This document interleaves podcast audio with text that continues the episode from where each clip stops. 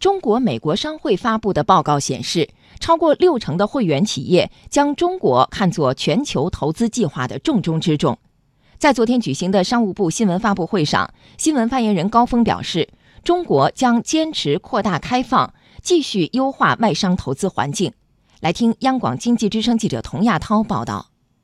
中国美国商会本周发布的《二零一九中国商务环境调查报告》显示，百分之六十二的会员企业把中国看作是全球投资计划的重中之重，超过百分之八十的会员企业预计二零一九年行业将实现正增长。中国美国商会主席夏尊恩说：“中国对在华美国企业来说是一个重要市场，中国积极的国内消费市场前景以及逐步改善的营商环境，使中国继续成为全球投资的首选目的地。”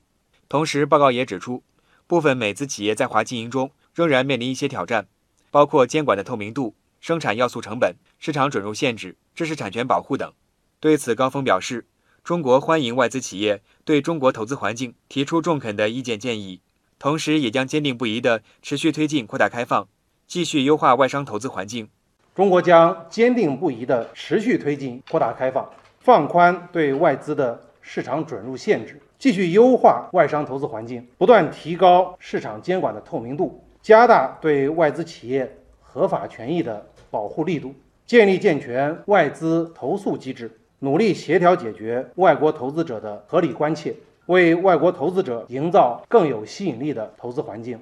本周召开的全国外资工作会议上，商务部副部长兼国际贸易谈判副代表王寿文介绍，今年是实施外资促进行动计划的关键之年。